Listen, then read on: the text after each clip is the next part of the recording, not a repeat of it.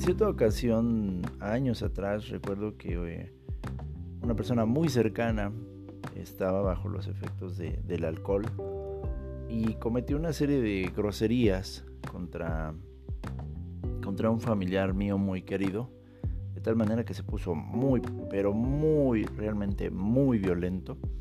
Empezó a decir cosas muy hirientes, empezó a, portarse de una manera extremadamente mm, violenta, aventando cosas, pero sobre todo eso, que empezó a agredir a, a dos familiares míos muy queridos y yo recuerdo que yo estaba a la distancia escuchando esto, pero trataba de no meterme, de no involucrarme, precisamente pues mm, tratando de conservar un poco la paz.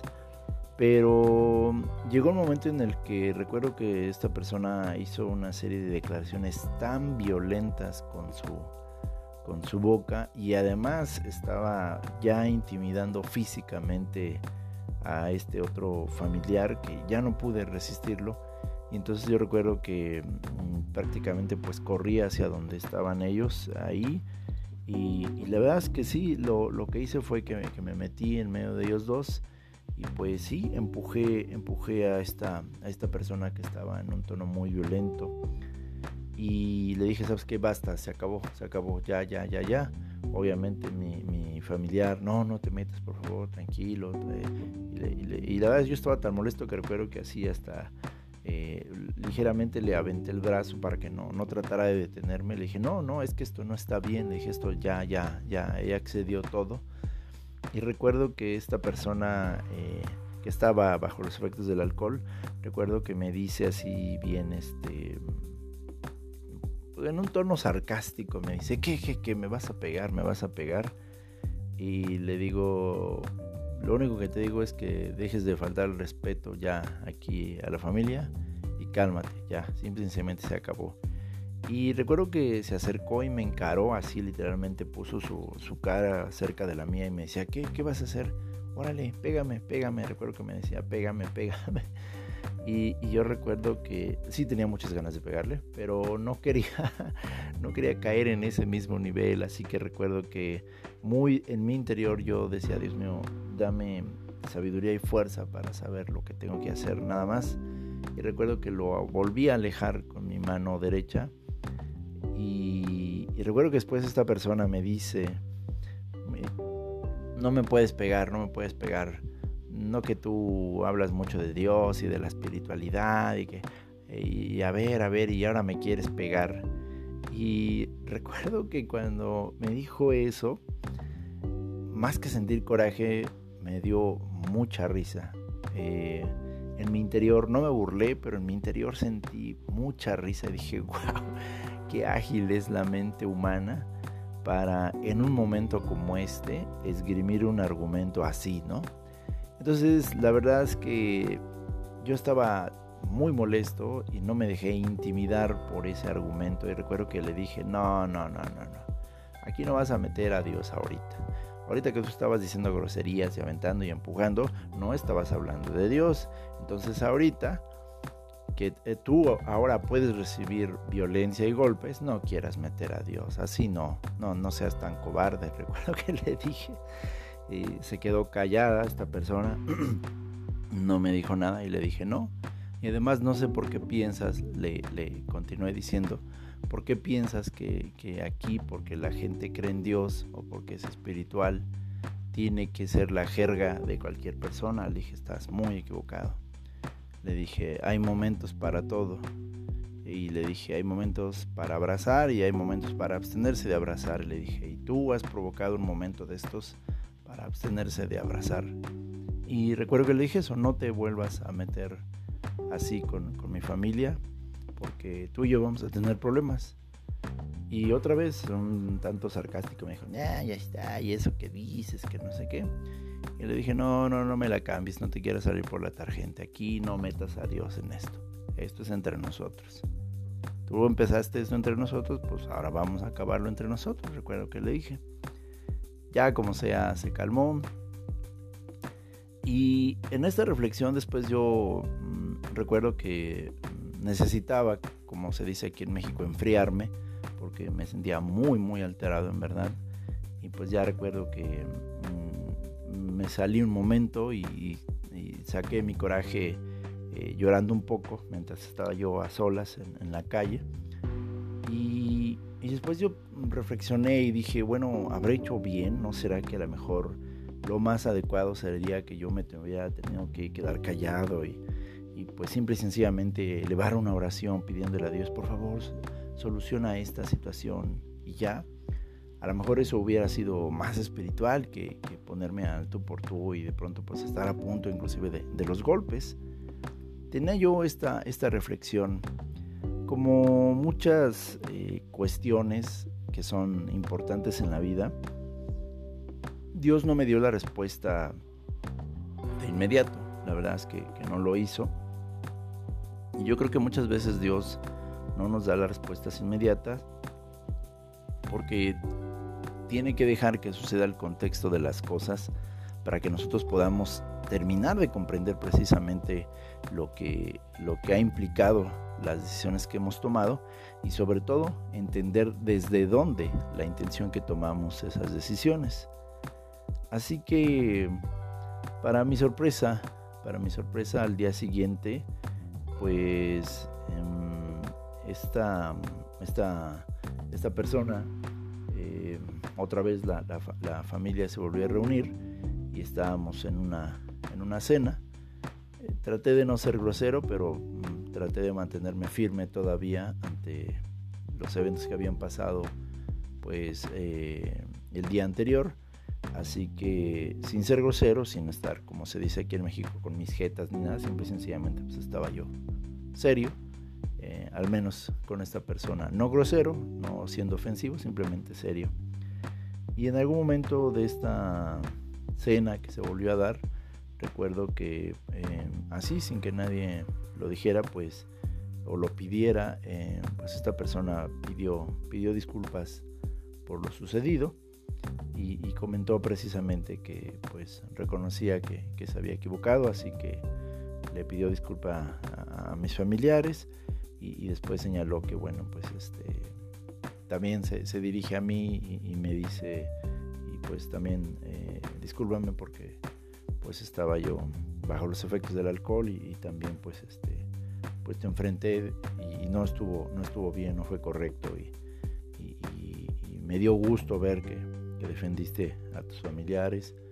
Eso me pareció bueno porque eh, creo que eh, siendo el hombre mayor aquí en la casa, eh, tu familia puede estar segura que, hay alguien aquí que, que, también puede protegerlos y eso me pareció muy bueno. ¡Wow! puedo decirles también que a partir de ese día no se volvieron a presentar situaciones similares a este respecto y respecto de esta, de esta persona. Y fue ahí cuando creo que me llegó la, la, respuesta precisamente que yo me había hecho días atrás. Y es aquí donde viene la pregunta de este episodio. Una persona espiritual o con fe o que cree en Dios o que cree en la espiritualidad y la conciencia tiene prohibido enojarse y manifestar desacuerdos? La gran respuesta es no.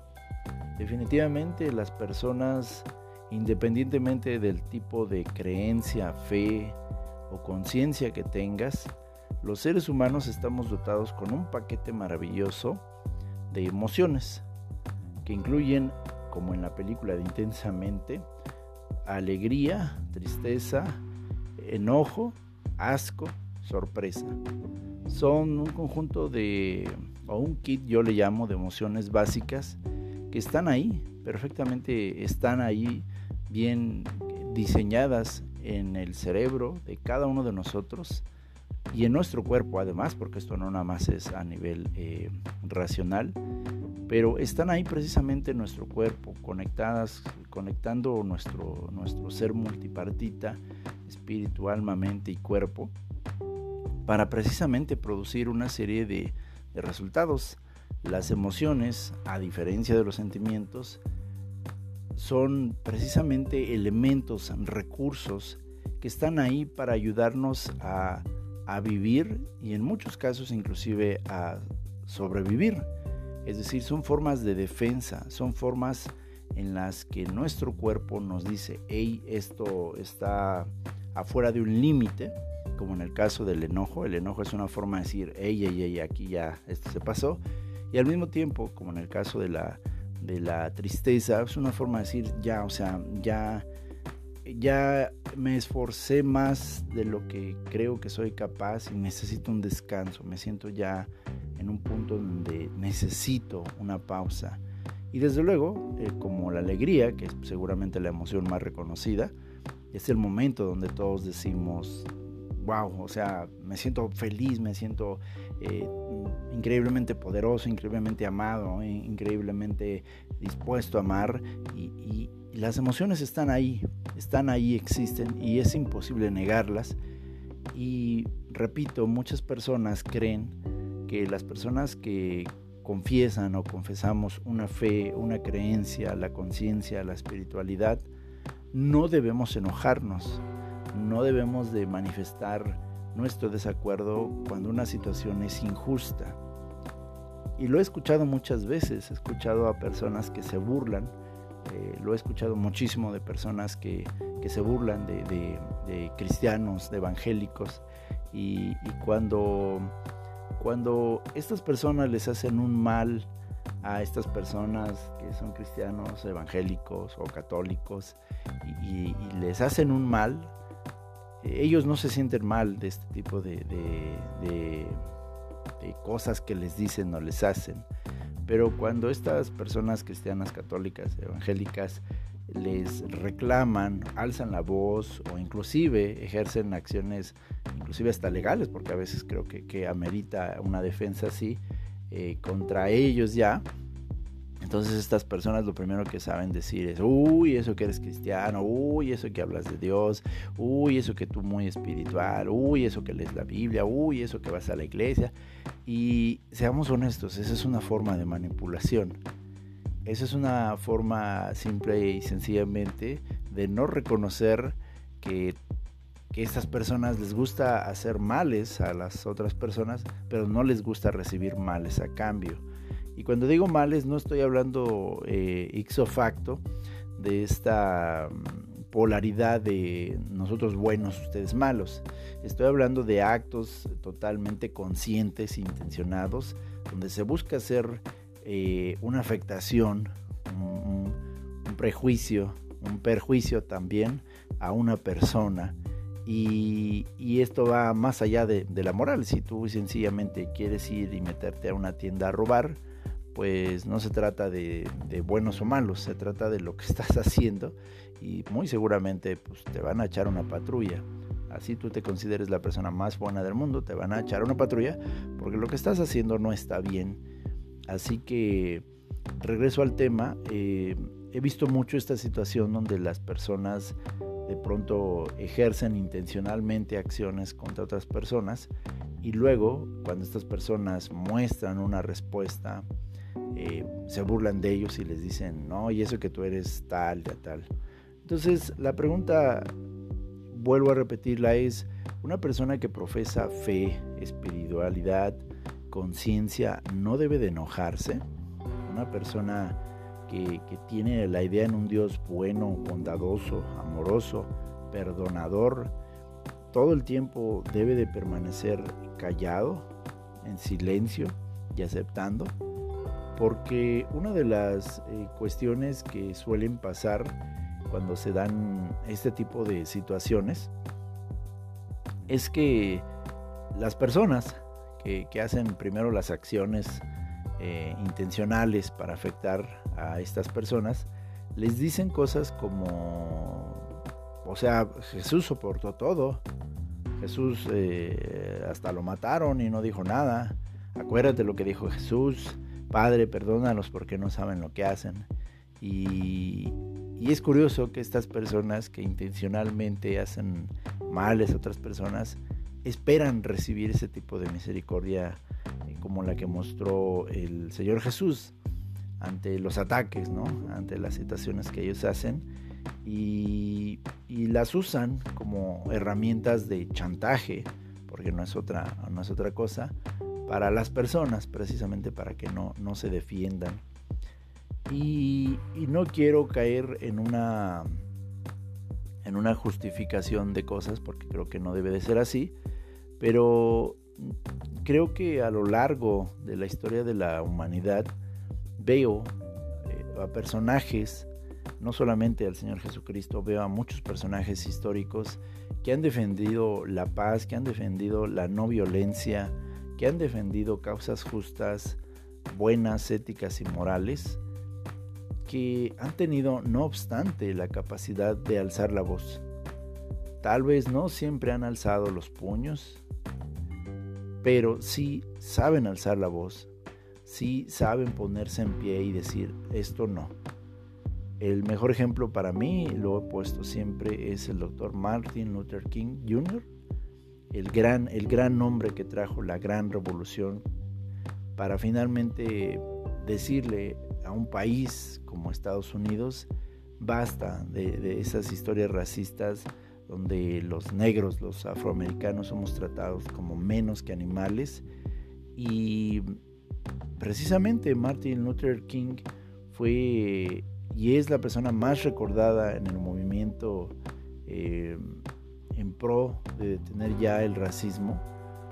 No porque todo el tiempo se la pasara eh, de rodillas orando, sé que lo hacía, eh, están muchas eh, bibliografías acerca de él que muestran cómo él era un pastor cristiano y sí, claro, antes de hacer sus grandes movilizaciones y, participaciones públicas, él pasaba mucho tiempo de rodillas en su cuarto en el anonimato total, orando, pidiéndole a Dios la sabiduría para hacerlo.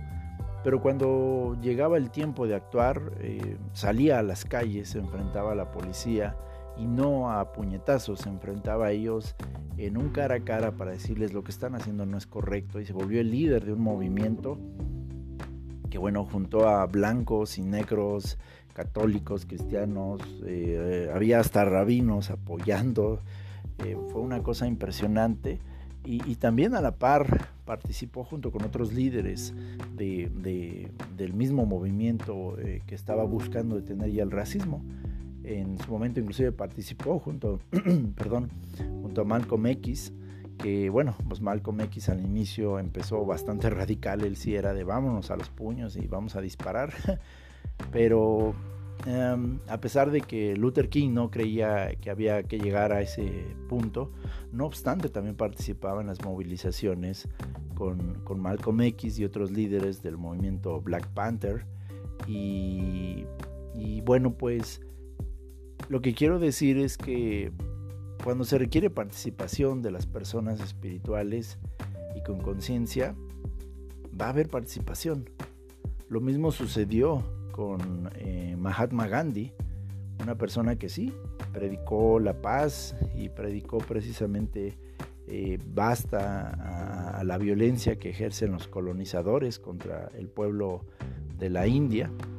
Pero ese basta no, no se limitó a quedarse todas las tardes sentado abajo de un arbolito y estar ahí nada más orando o meditando, sino que fue capaz de levantarse y salir y enfrentarse verbalmente, no diciendo groserías, no poniéndose ofensivo, pero sí pararse delante de mucha gente y decir, tenemos que actuar, salgan de sus casas, únanse a este movimiento, hagamos algo diferente, dense cuenta que están siendo esclavos. Y al igual que Luther King, al igual que el Señor Jesucristo, bueno, pues llegaron a la cárcel, varias veces fueron perseguidos, porque obviamente las personas que ya estaban acostumbradas a, a verlos como esclavos, como menos que humanos, pues no les gustó precisamente cuando ellos se levantaron y pusieron límites. Y como ellos, puedo mencionar a muchos otros personajes en la historia que demostraron un mensaje lleno de conciencia, lleno de fe, lleno de espiritualidad, pero que precisamente resultaron ser profundamente incómodos cuando alzaron la voz, cuando dijeron, hey, hasta aquí. Recuerdo, eh, y lo menciono con mucho respeto, no para justificar nada, pero también para entender que, la persona espiritual, la persona con conciencia, también es llamada precisamente a no quedarse callado ante la injusticia.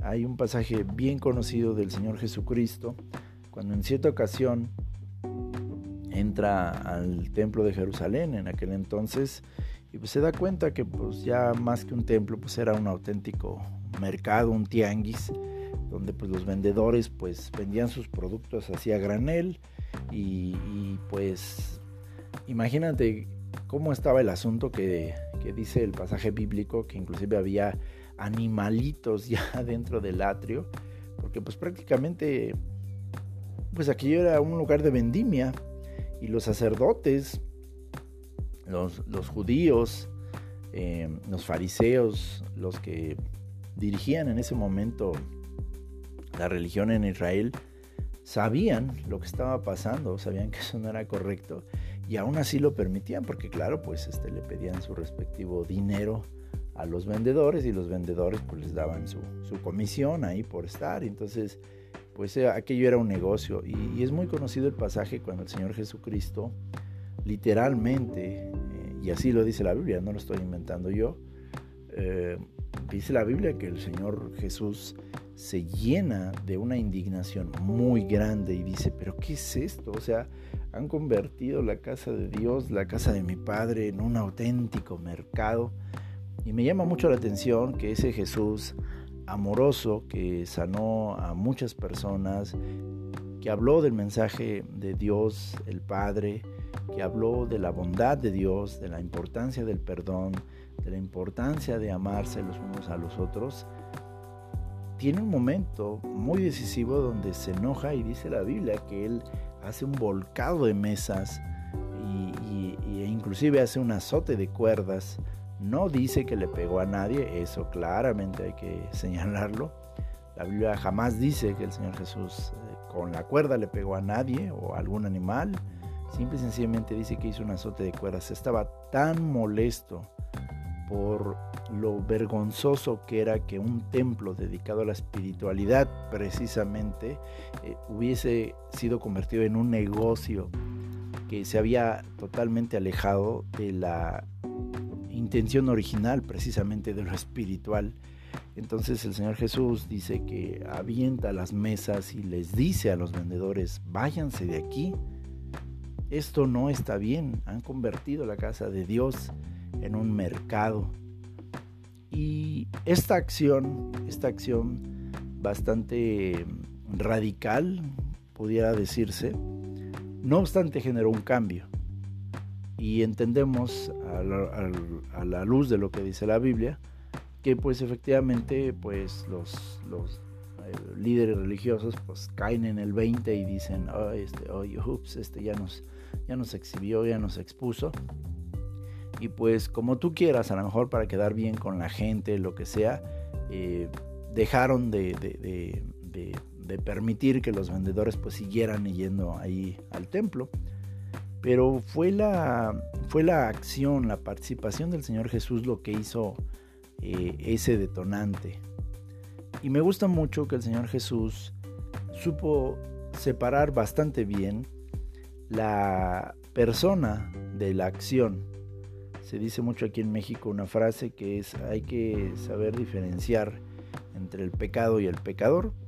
Y creo que el Señor Jesús hizo exactamente lo mismo cuando hizo ese azote de cuerdas ahí en el templo, él todo el tiempo señaló que su enojo, su molestia, era por el acto mismo de convertir un lugar espiritual en un lugar de mercado. Y repito, jamás leemos que el Señor Jesús le tirará golpes ni lategazos a la gente pero sí precisamente le manda un mensaje a esa gente y les dicen, ey, ey, ey, ey, ey, nadie se confunda. Y el mismo Señor Jesús era muy consciente de ello cuando leemos también en otro pasaje de la Biblia que dice precisamente, den al César lo que es del César y a Dios lo que es de Dios. Y esto no significa, como mucha gente también luego malintencionada lo hace, que pues hay que, hay que ser eh, espiritual cuando se tiene que ser espiritual y que hay que ser muy carnal cuando se tiene que ser muy carnal. No, eso no es el contexto de este pasaje. El contexto de este pasaje es precisamente que llegaron unos recaudadores de impuestos y los precisamente los sacerdotes judíos fueron los que eh, trataron de tentar al Señor Jesús y le mandan a estos recaudadores de impuestos para ver si el Señor Jesús eh, espiritualizaba y decía, no, yo no, porque yo vengo del cielo y entonces yo no pago impuestos. Sin embargo, vemos que la respuesta del Señor Jesús es eh, a los recaudadores de impuestos, les, muestra una, una moneda de ese entonces y les dice, ¿de quién es la cara que está aquí en esta moneda? Y entonces pues los recaudadores dicen, pues del César. Y entonces el Señor Jesús le dice, bueno, pues denle al César lo que es del César y a Dios lo que es de Dios.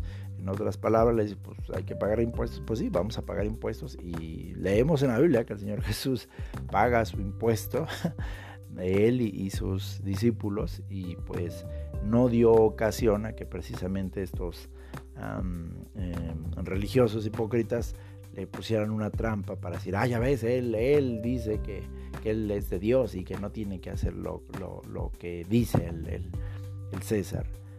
Y regreso a este punto donde nuevamente la pregunta es, una persona que habla de conciencia, que habla de espiritualidad, que habla de fe, perdón, que habla de Dios, ¿no debe enojarse? La respuesta es, ¿quién dice que no debe enojarse? No, no, pero es que cuando tú ya estás en, Dios, en la frecuencia, en la conciencia, ya tus emociones, ya este, pues ya todas están purificadas y entonces tú ya vibras alto y tú ya no debes de enojarte. ¿Esto es real?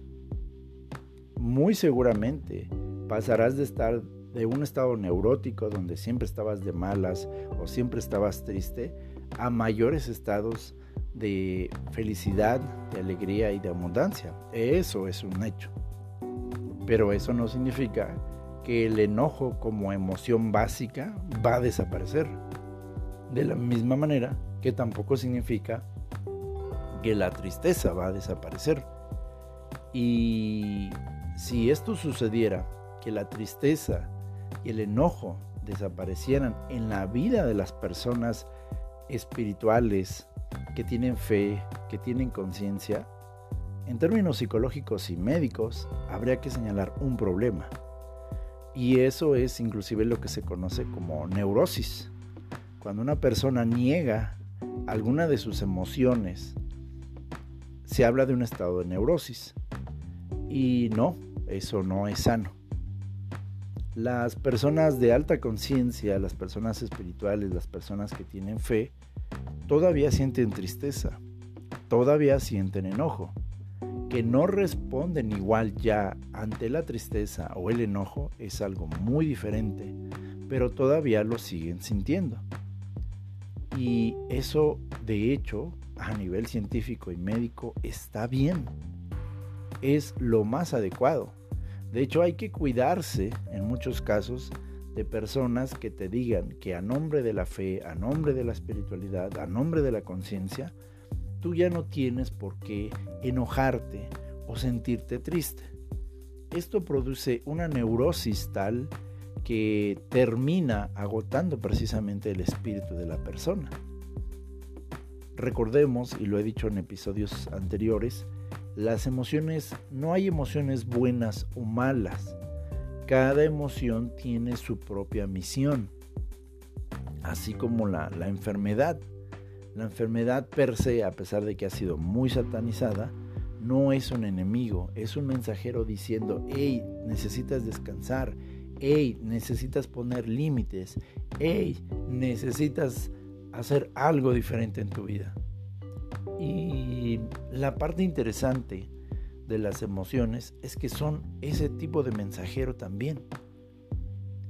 Así que una persona espiritual, con fe, con mucha conciencia, sí, por supuesto que todavía puede enojarse, por supuesto que todavía puede ponerse triste.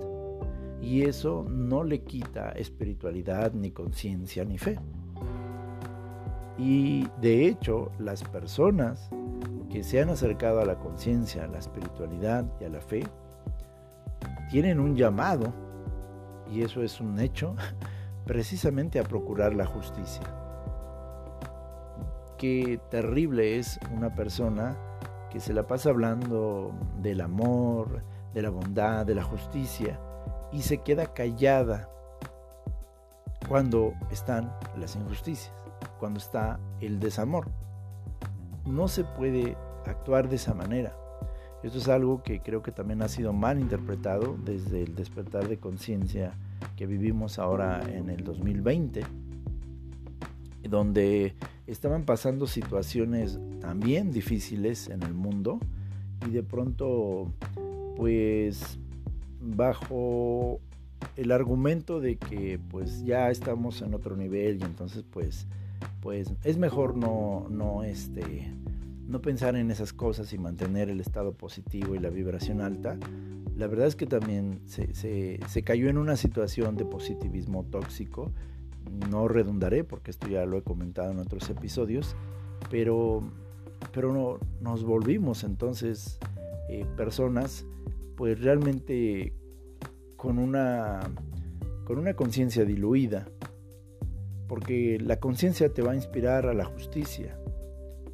No necesariamente tienes que armar una revolución y no necesariamente tienes que ir por armas y no necesariamente tienes que hacer enfrentamientos todo el tiempo pero no puedes quedarte callado ante una situación injusta.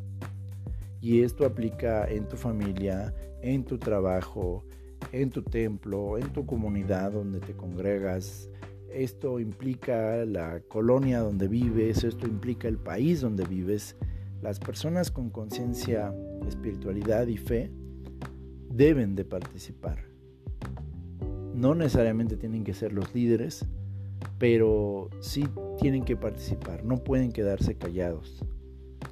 Y cuando una persona que es de conciencia, de espiritualidad y de fe se encuentra ante una situación precisamente que implica su participación, es muy importante siempre recordar la intencionalidad detrás de ello.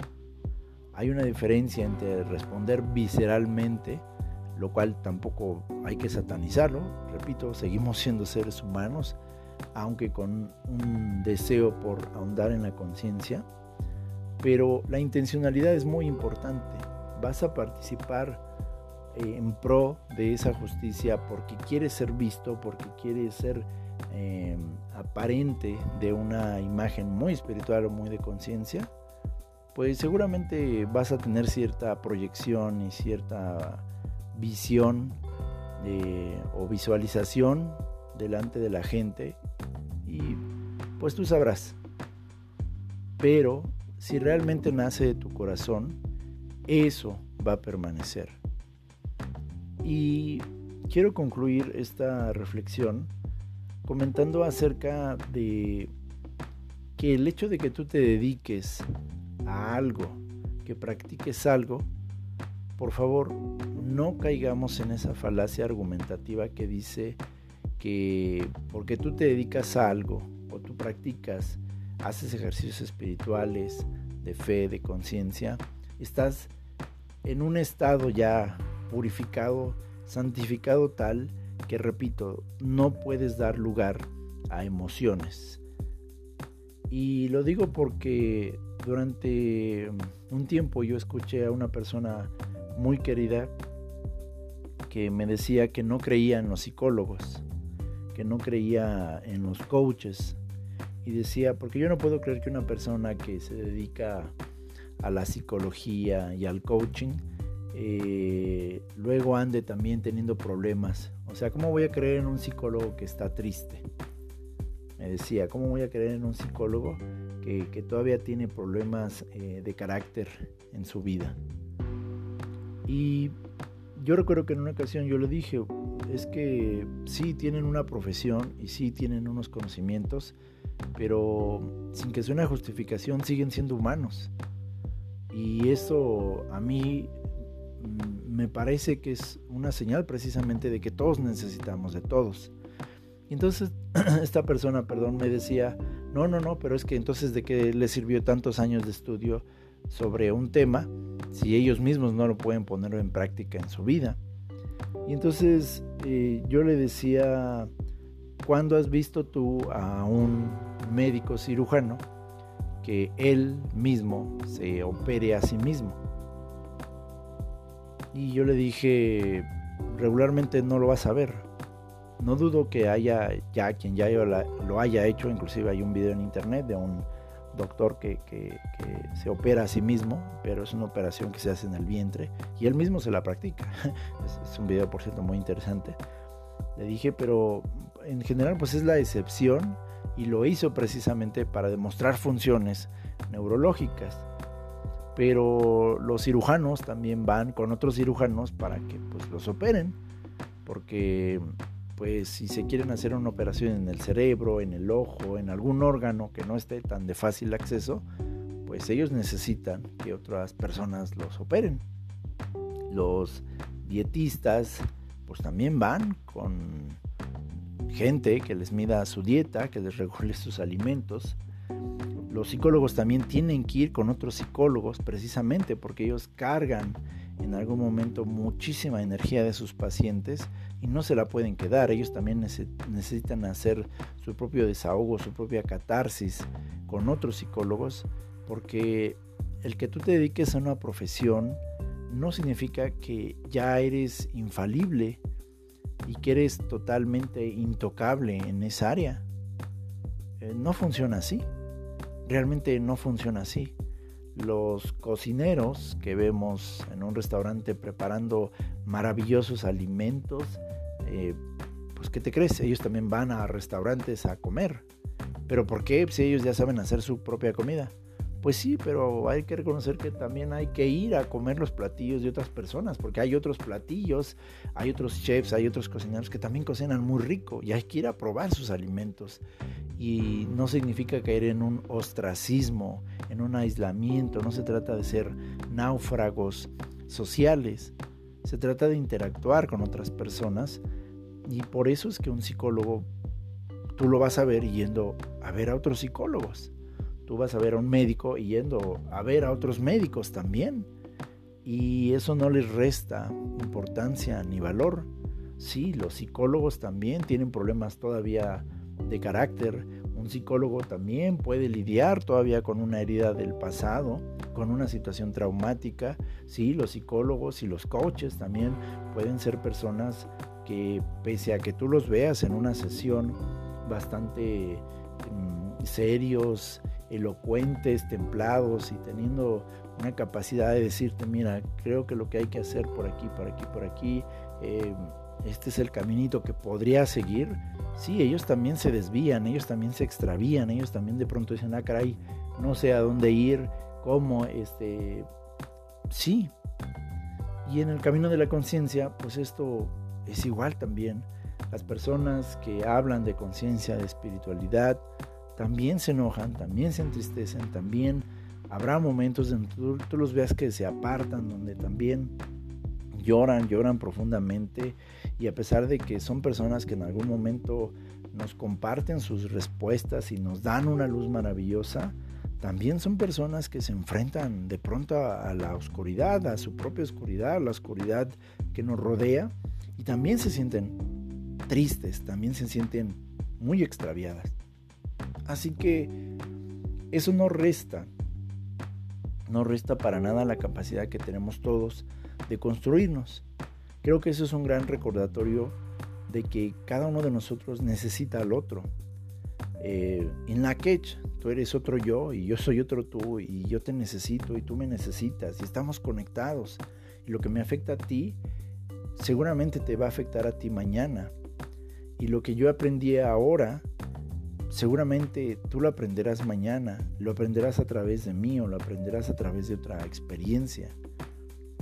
Así que mis queridos eh, amigos, amigas, esto no es un llamado para empezar contraofensivas y decir, ah, yo ahorita voy a ir y me voy entonces a desquitar de este que me ha estado molestando porque yo me estaba aguantando porque quería demostrarle que soy espiritual y que tengo fe, pero ahorita no. No se trata de eso. Se trata de un recordatorio precisamente de que las personas espirituales de conciencia, con fe, que practican y hacen ejercicios espirituales, eh, que profesan una religión, son personas que siguen siendo humanas con emociones y está bien, está bien, no conozco a nadie, no conozco a nadie que profesando la, religión más alta, la espiritualidad más alta, si un ladrón se metiera a su casa y está en peligro su esposa, sus hijos, eh, no iba a actuar, no iba a hacer algo.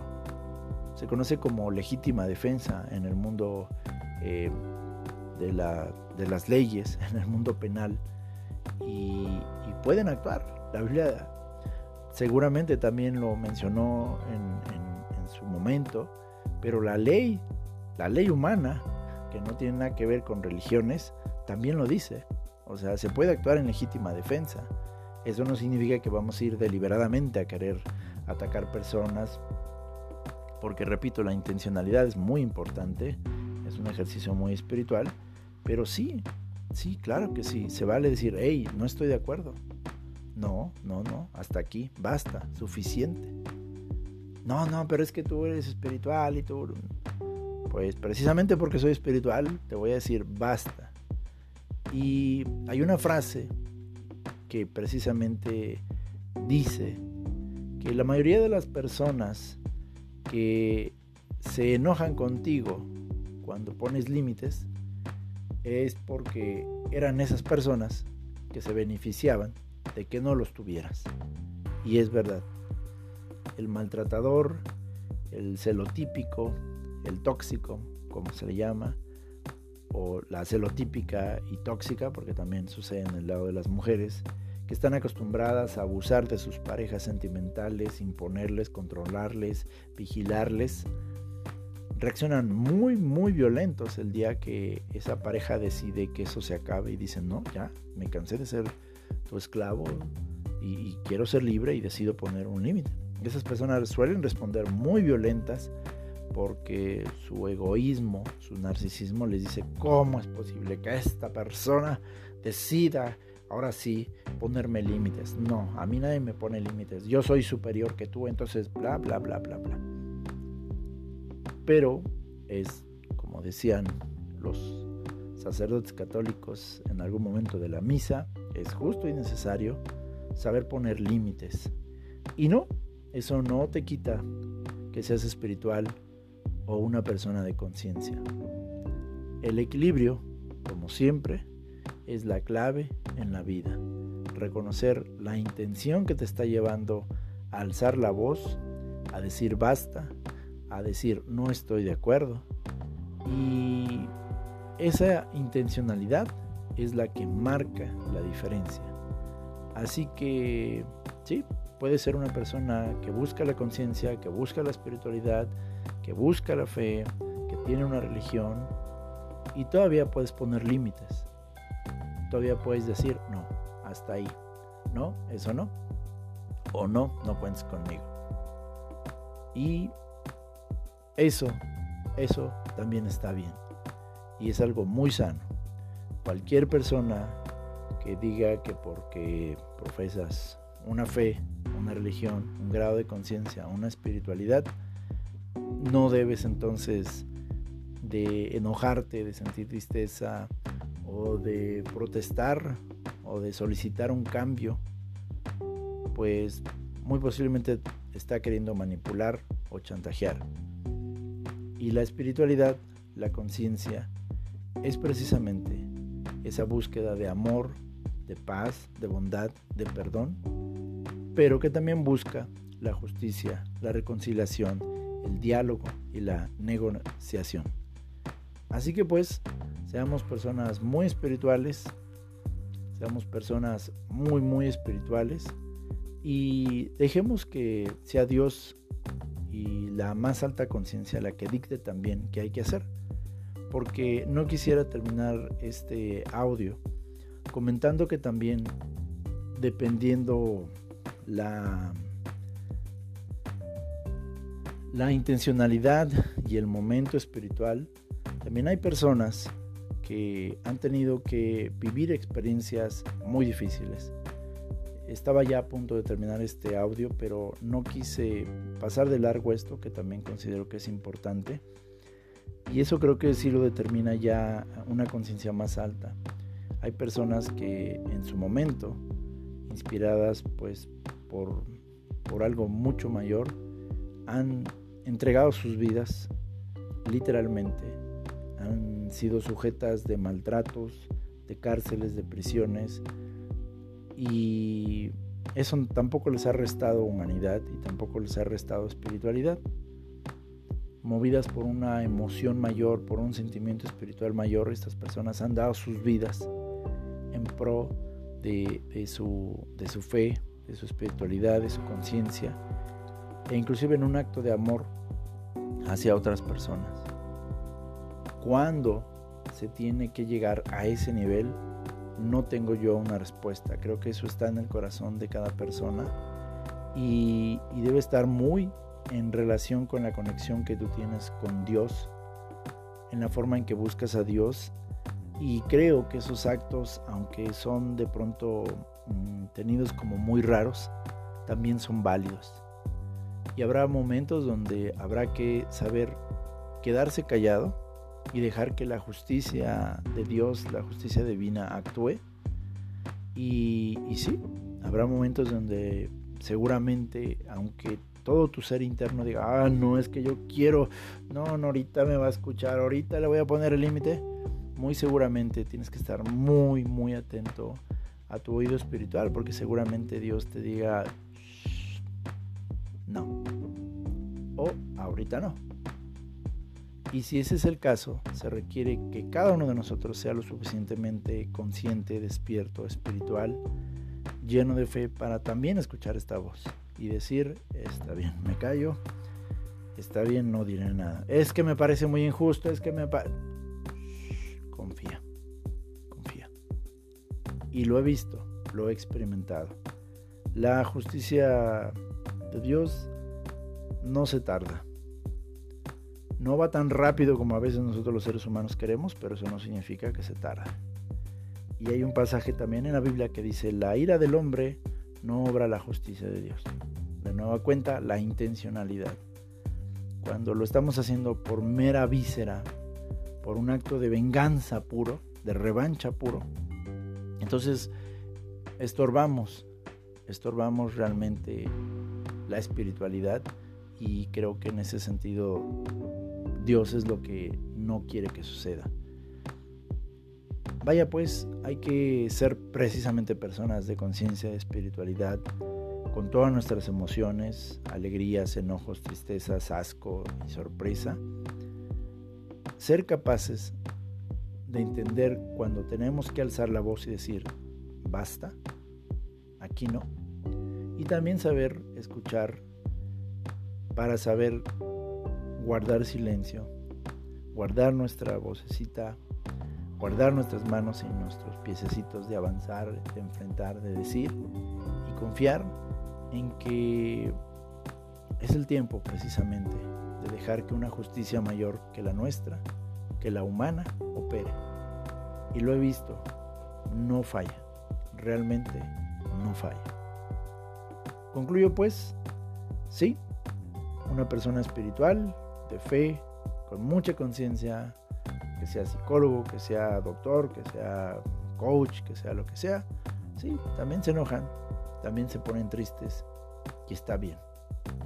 Hay que saber cada momento en la vida. Paz a todos ustedes.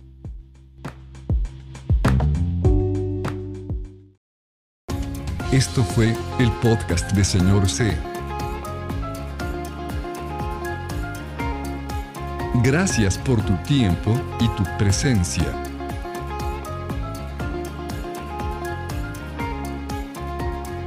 Esperamos que lo hayas disfrutado, pero y sobre todo, te lleves una nueva pregunta y una nueva reflexión. No te decimos adiós, sino hasta la próxima.